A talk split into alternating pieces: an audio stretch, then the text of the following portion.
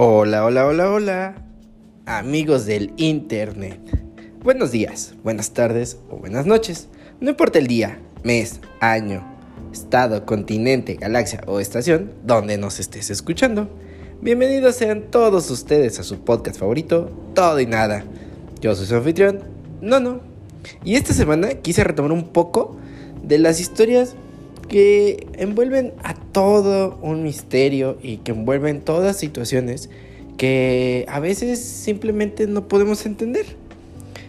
Como por ejemplo cuando hablamos de asesinos seriales que nos inmiscuimos en la vida y obra de estos seres realmente con una mentalidad retorcida, pues el día de hoy vamos a indagar un poquito en una historia que es igualmente retorcida.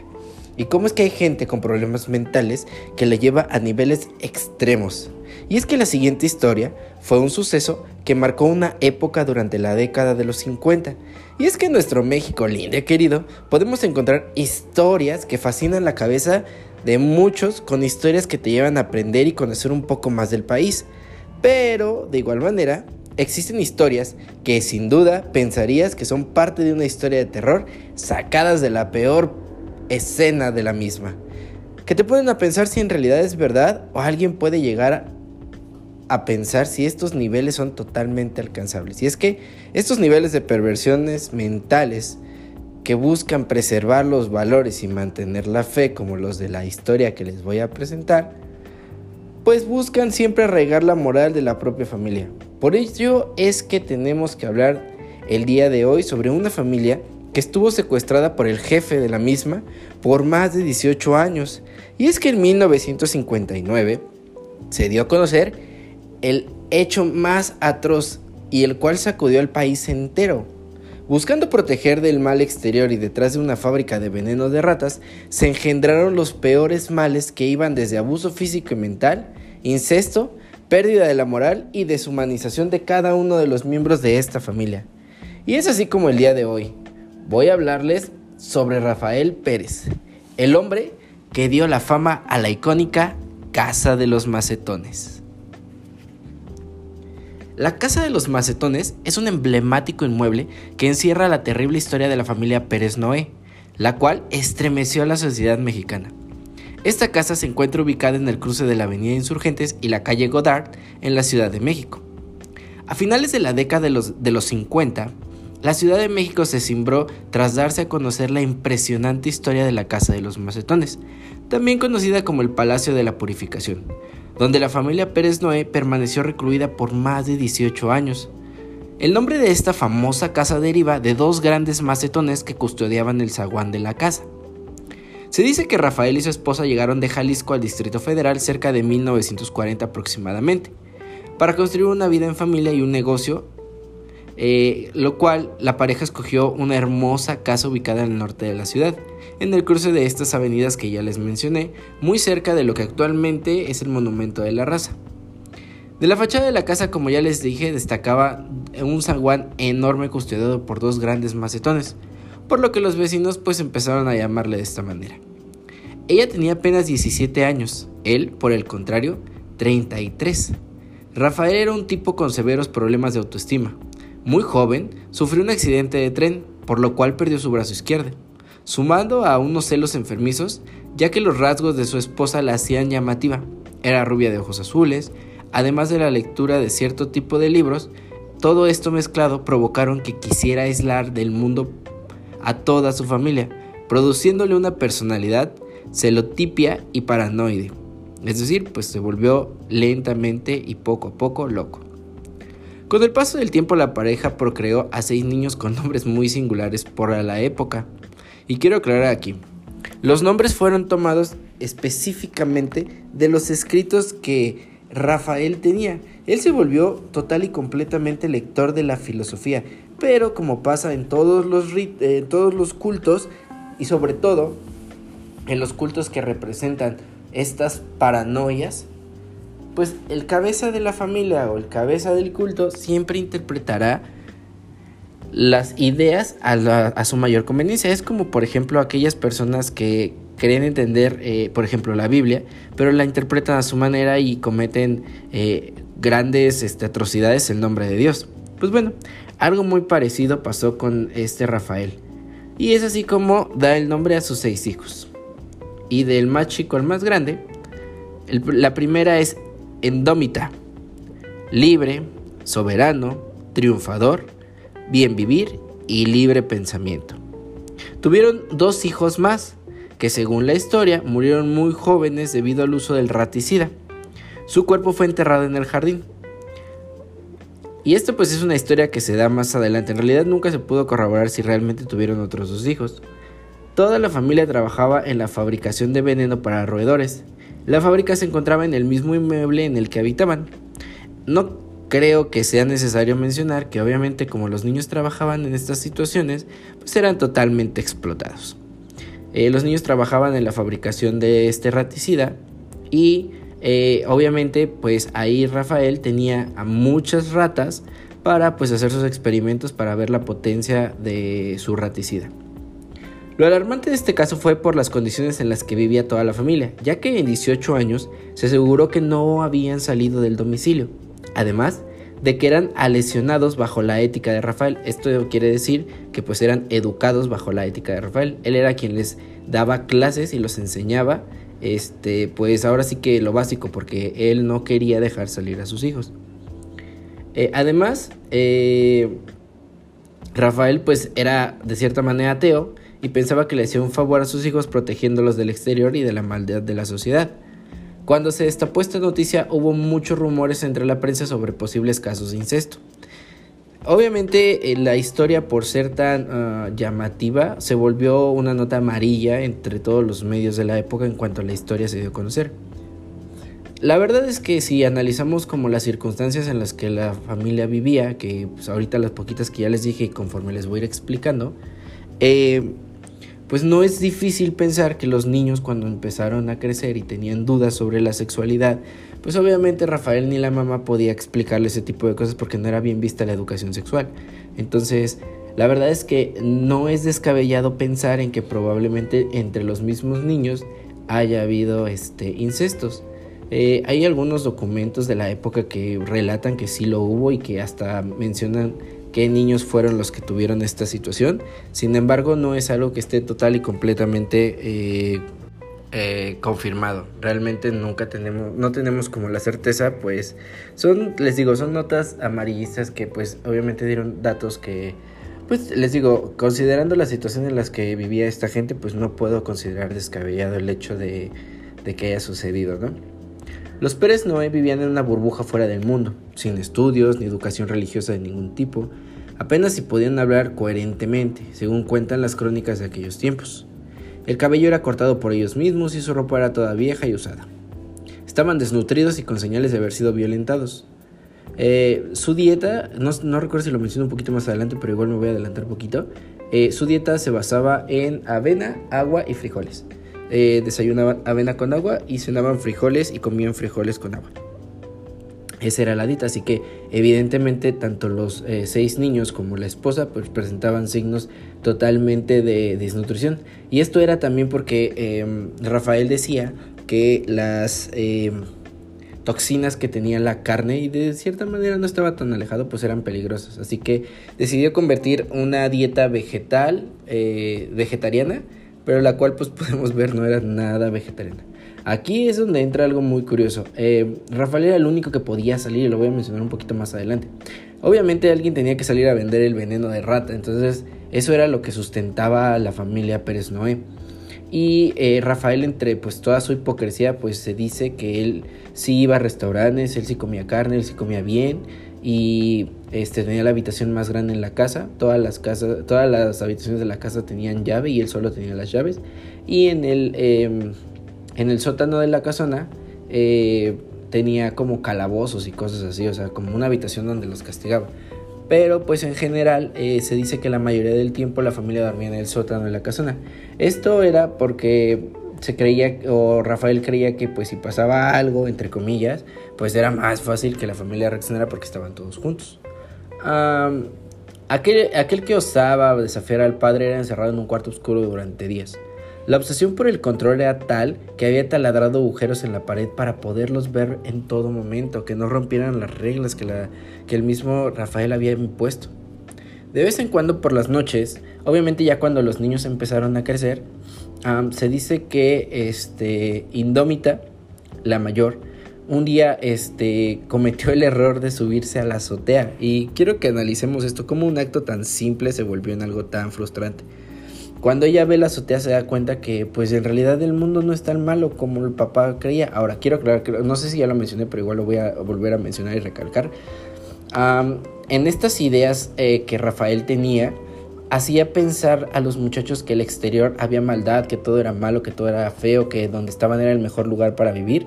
Y los niños obviamente se lo creían.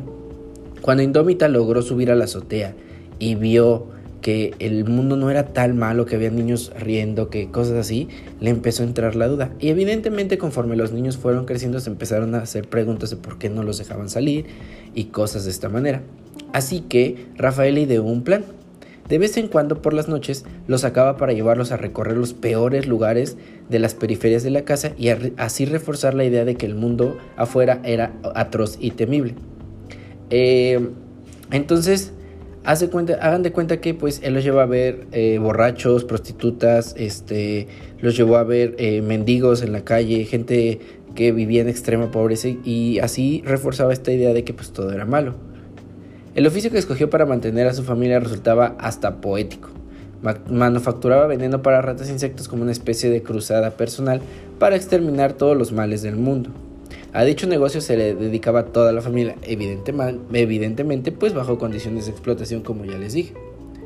Dentro, la madre enseñaba a los hijos a leer y escribir de vez en cuando también, mientras el padre les hablaba de filosofía, desde una perspectiva bastante retorcida. La casa de los macetones era un infierno.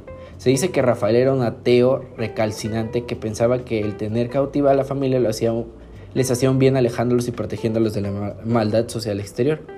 La aparentemente retorcida de Rafael, alimentaba, alimentada por su desprecio al mundo exterior y su afán por proteger a su familia de la corrupción, la avaricia, la maldad y demás males del mundo exterior, provocó que mantuviera cautiva a su familia. Además, los miembros de la familia llevaban una estricta dieta basada en agua, frijoles y avena, que era lo que ya les dije. Rafael, Rafael era obviamente la máxima autoridad dentro del seno familiar, por lo que a la menor provocación o desobediencia golpeaba a sus hijos y los encerraba por días en una lúgubre habitación privándolos de alimento. Además, obviamente cuando ya se supo la historia, los eh, medios tacharon a Rafael como un químico y un científico loco y un loco secuestrador. La familia entera pudo ser rescatada del secuestro de Rafael gracias a una nota anónima. Indómita era el, el nombre, pues obviamente, como les dije, de la hermana mayor de la familia Pérez Noé. Una muy peculiar porque vivía en un encierro purificador, el cual estaba obligado por su padre, Rafael Pérez. Indómita con 15 años se dice que fue la causante de su liberación, algunos medios aseguraron que se veían ella se veía escondidas con un joven dependiente de una tlapalería. Otros que lanzaba periódicamente a través de las ventanas notas pidiendo auxilio, describiendo su situación eh, para que fueran liberados. El chiste es que después haya sido como haya sido, la mañana del 25 de julio, la noticia corrió como pólvora por todo el país. La gente de la Ciudad de México se arremolinó frente a la casa para ver con sus propios ojos ese territorio no profanado durante 15, más de 15 años. Pronto la cara de Rafael Pérez, con barba y mirada torva, detrás de unos barrotes, fue reproducida en periódicos y revistas. Su familia, con las trenzas de indómita apretadas, al final que, que las de su hermana menor y los rostros pálidos de sus hermanos, aparecieron en los medios impresos. En la naciente televisión, la familia asistió a un programa buscando ayuda para sobrevivir, ya que sin la dirección del padre no sabían hacer nada para ganarse la vida, Pese a esto, acabaron en orfanatos la mayoría de los niños. Y esto es otro ejemplo también como de, de, esta... ¿Cómo se llama? Ah, se me acaba de olvidar del, del síndrome de Estocolmo, de ese asunto de volver como ese cariño hacia tu secuestrador, ¿no? Pero pues aquí es lógico porque pues era su padre. El juicio y los careos entre el padre y los hijos fueron también motivos de cobertura mediática. Pronto la realidad y la ficción se comenzaron a mezclar entre el público. Los hijos aseguraban una cosa mientras el padre aseguraba otra. Esto, frente a los ojos del público, derivó en odio a la familia, ya que estos vestían raro, no se sabían expresar y tampoco compartían sus ideas ante la audiencia. Claro, debido al encierro de años, obviamente no podían expresarse. Además, la cobertura mediática principalmente de la prensa llevó a, entrevistar a los vecinos que comenzaron a dar puntos de vista crueles y desinformados sobre ellos. Algunos negaron el encierro, otros aseguraron que sabían, que sabían y que sucedían cosas paranormales. Rafael Pérez nunca dejó de asegurar que él había hecho todo por el bien y el cuidado de su familia. Incluso les echaba en cara todo su esfuerzo. Rafael fue condenado a cumplir una cadena perpetua en Lecumberri. Él señaló en todas las oportunidades que tuvo que él no había secuestrado ni maltratado a su familia. Incluso se señaló que su suegra era testigo de esto, ya que los visitaba regularmente. Su esposa e hijos lo visitaban con regularidad hasta que en 1972 se quitó la vida en prisión. La familia pronto dejó de ser de interés mediático, pero acabó convirtiéndose en un mito, una historia que se repetiría de boca en boca, que incluso llegaría hasta nuestros días. La casa de los macetones fue finalmente abandonada y hoy se encuentra frente a un parque muy cerca del Metro Raza. Sin embargo, hay otras versiones o hay una versión muy peculiar que encontré que me pareció bastante interesante. Y dice, sin embargo, otras fuentes de la época aseguran que este hombre no estaba, no era loco ni psicópata, y mucho menos tenía encerrada su familia. Se dice que tanto su esposa como sus hijos se sentían tan cómodos en su hogar y con su compañía que no querían salir ni irse. Para afirmar esto o reafirmar esto, se encontraron fotografías de la familia en los zoológicos de Chapultepec y algunos vecinos aseguraban que las hijas tenían amigos con los que se reunían a menudo o que acompañaban a su papá a realizar las compras y ayudar a hacer las entregas del raticida. También se dice que Rafael le preocupaba mucho que a causa de su discapacidad, este fuera incapaz de defender a su familia ante un robo a su propiedad, por lo que diseñó un sistema de espejos y mirillas para poder vigilar la casa y no para mantener cautiva a su familia, como se fue que dijeron los periódicos. Sin embargo, a la fecha no vamos a conocer realmente cuál fue la situación. Recordemos que los muchachos pudieron haber estado influenciados por 18 años de encierro y además de eso, la desnutrición, además de eso, los ciertos rencores y la violencia que, que vivían adentro, porque al final de cuentas era violencia. Pero también podemos considerar que pudo haber sido una situación pues mediática por los medios, ¿no? Y es que esto es lo interesante de las historias que nos envuelven. Sin duda esta es una historia que te deja boquiabierto cuando la escuchas y sobre todo porque existe una película llamada El Castillo de la Pureza donde relatan esta historia, obviamente con otros nombres y algunas variaciones, pero es la misma historia. Así que si tienen oportunidad en YouTube está la película este Castillo de la, de la Pureza, si no me equivoco. Y justo yo la estaba viendo hace unos minutitos antes de empezar a grabar porque quise como ver qué tan pegada la realidad estaba. Así que si tienen la oportunidad de verla, véanla, empápense. La ventaja de las historias que viven en México es que nos dan esta vertiente de saber si es real o no es real y hasta dónde la fantasía puede eh, invadir la realidad. Pero vamos a ser honestos, los humanos a veces somos demasiado, demasiado, demasiado, demasiado deshumanizados y hacemos cosas atroces. Ya hemos, tenemos ejemplos de miles de asesinos y genocidas y personajes de la historia que se han dedicado a matar. Ahí está, por ejemplo, Pancho Villa. ¿Cuántas mujeres, cuántos hombres, cuántos niños y ancianos mató en aquellas comunidades? De lo cual, por cierto, les voy a hacer un capítulo de, de Pancho Villa y su historia como, como, un, pues como un bandolero y un asesino, porque al final de cuentas eso fue. Eh, como ahí está, por ejemplo, en, un capítulo de aquí de Todo y Nada hablamos de el genocidio del Congo perpetrado por Leopoldo, que se dedicó a matar a una cantidad de gente por sus propios intereses. Yo no voy a desmeritar eh, los hechos verídicos que existan sobre que este hombre, Rafael, pudo haber cometido esta situación. Sin embargo, también puedo considerar que este hombre pudo haber tenido esta segunda opción de la que les platiqué al final, en la cual pues a lo mejor simplemente él solo quería proteger a su familia y no había nada malo en ello. Sin embargo, como en todos los episodios, tú tienes la última palabra. Así que yo solamente te ofrezco esta historia para que te puedas llenar un poquito tu vida de cosas interesantes y que te des cuenta que nuestro México mágico está lleno de historias que así como te van a aterrorizar, te van a enamorar o te van a empatizar, también, también te van a aterrorizar. Muchas gracias amigos y amigas por escuchar otro día más un episodio de su podcast favorito, Todo y Nada. Espero que haya sido de su agrado y no se preocupen, vamos a estar trayendo más historias interesantes para que cada día nos podamos llevar un poquito más, porque recordemos, recordemos que todos creemos que sabemos todo, pero al final no sabemos nada. Muchas gracias a todos y reciban un gran abrazo de parte de su anfitrión, No No, y nos vemos la próxima. Gracias y hasta pronto.